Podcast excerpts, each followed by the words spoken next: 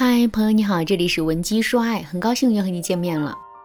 在综艺节目《幸福三重奏》中，陈意涵和许富祥的相处方式引起了人们的热议。众所周知，陈意涵是那种典型的小公主性格，在跟许富祥交往之前，她也有过几段恋情，但每段恋爱都没能超过三个月。为什么许富祥能彻底抓住陈意涵的心呢？其实这完全是因为许富祥一直都在把陈意涵当女儿宠。比如说，两个人参加节目的时候啊，许富祥几乎包揽了全部的家务，而陈意涵只是在负责玩。陈意涵在许富祥面前可以做到完全的放松，他想撒娇就撒娇，想发脾气就发脾气，想拼图，许富祥就帮陈意涵腾地方，还帮他把类似的拼图颜色找出来。总而言之，一句话，许富祥真正做到了事无巨细的照顾陈意涵，并把她宠成了孩子。就连陈意涵自己都说，他是那种我凌晨三点半把他叫起来倒水，他都会毫无怨言的男人。那说到这儿，大家肯定会在心里想：难道仅仅是因为许富祥一味的付出，这才导致了两个人之间的感情一直保持稳定的吗？当然不是。之前我们也说过，感情啊就像是一个跷跷板，它的关键在于能够保持动态平衡。如果一直以来都是感情中的某一方在单方面的付出的话，那么迟早有一天这一段感情是会出问题的。那出了问题该怎么办呢？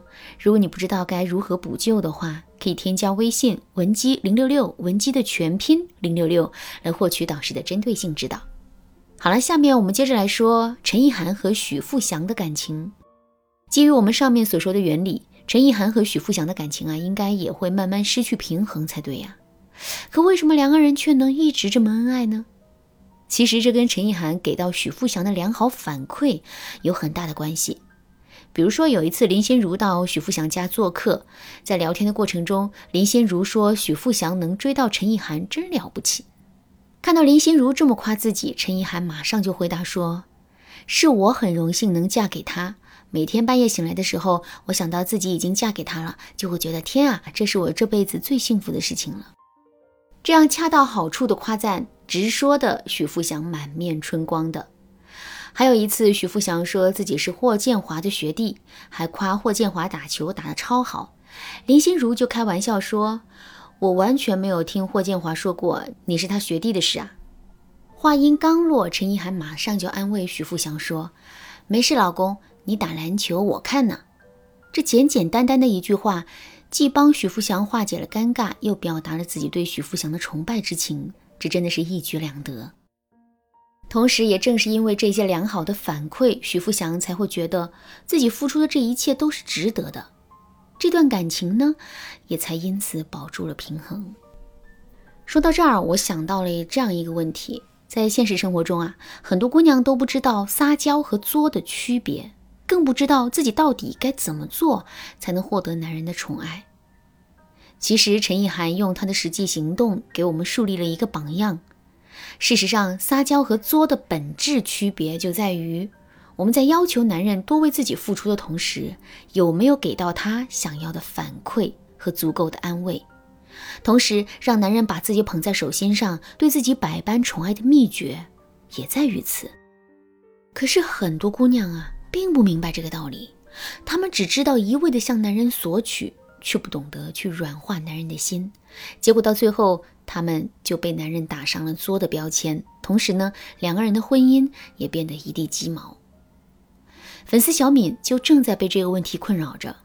前天下午呢，小敏在微信上向我求助说：“老师你好，我叫小敏，今年二十八岁，我跟老公已经结婚一年多了，结婚之前。”他对我真的很贴心，很照顾，可现在他的态度却发生了很大的转变。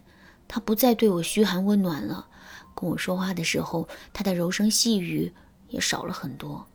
我也问过他，为什么对我没有之前那么上心了？他就对我说：“我真的是太作了，很多时候都让他感觉到很为难。他也想像之前那样疼惜我。”可内心实在是没有动力了。为了能让我更清楚地认识到这一点，他还给我举了个例子。有一次我半夜突发奇想，想要吃街边的麻辣烫，可凌晨三点的大街上早已经是空无一人了。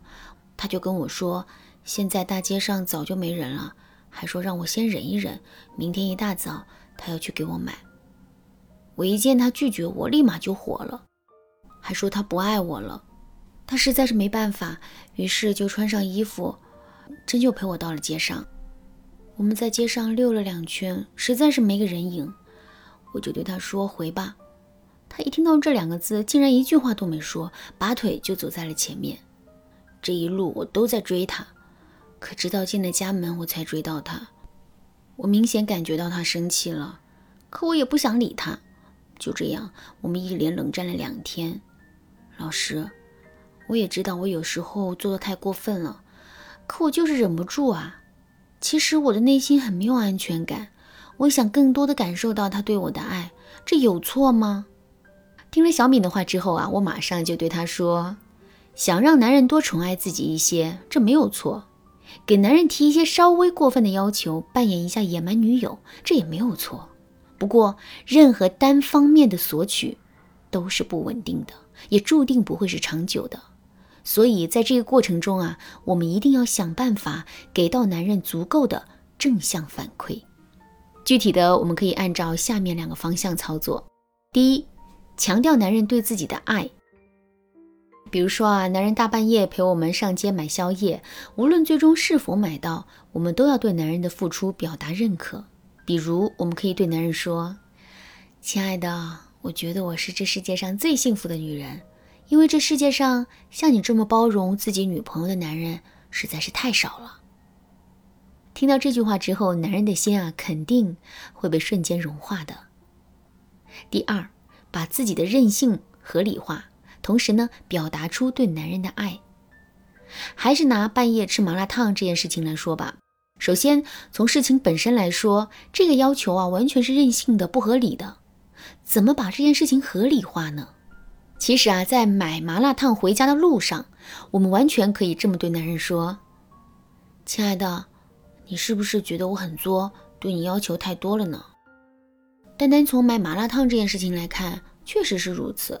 可是我之所以这么想吃麻辣烫，是因为自己做了一个梦，我梦见你跟我提了分手，还说自始至终你都没有爱过我。我的心里真的很害怕，又想到我们第一次吃饭吃的就是麻辣烫。这才想让你陪我去街上买的。听到这个解释之后，男人首先会觉得我们看上去很作、很不可理喻的行为，其实啊是情有可原的。另外，男人也能借此感受到我们内心的脆弱、缺乏安全感以及对他深深的爱。所以在这之后，他肯定不会再生我们的气，甚至还会对我们更加疼惜的。其实呢，给到男人正向反馈的方法。还有很多，比如我们可以通过把男人的付出公之于众的方式来树立起男人的好男人形象。另外，我们也可以通过等价交换法给到男人实质性的安慰。想知道这些方法具体该怎么操作吗？赶紧添加微信文姬零六六，文姬的全拼零六六，我来手把手教你。好啦，今天的内容就到这里了。文姬说爱，迷茫情场，你得力的军师。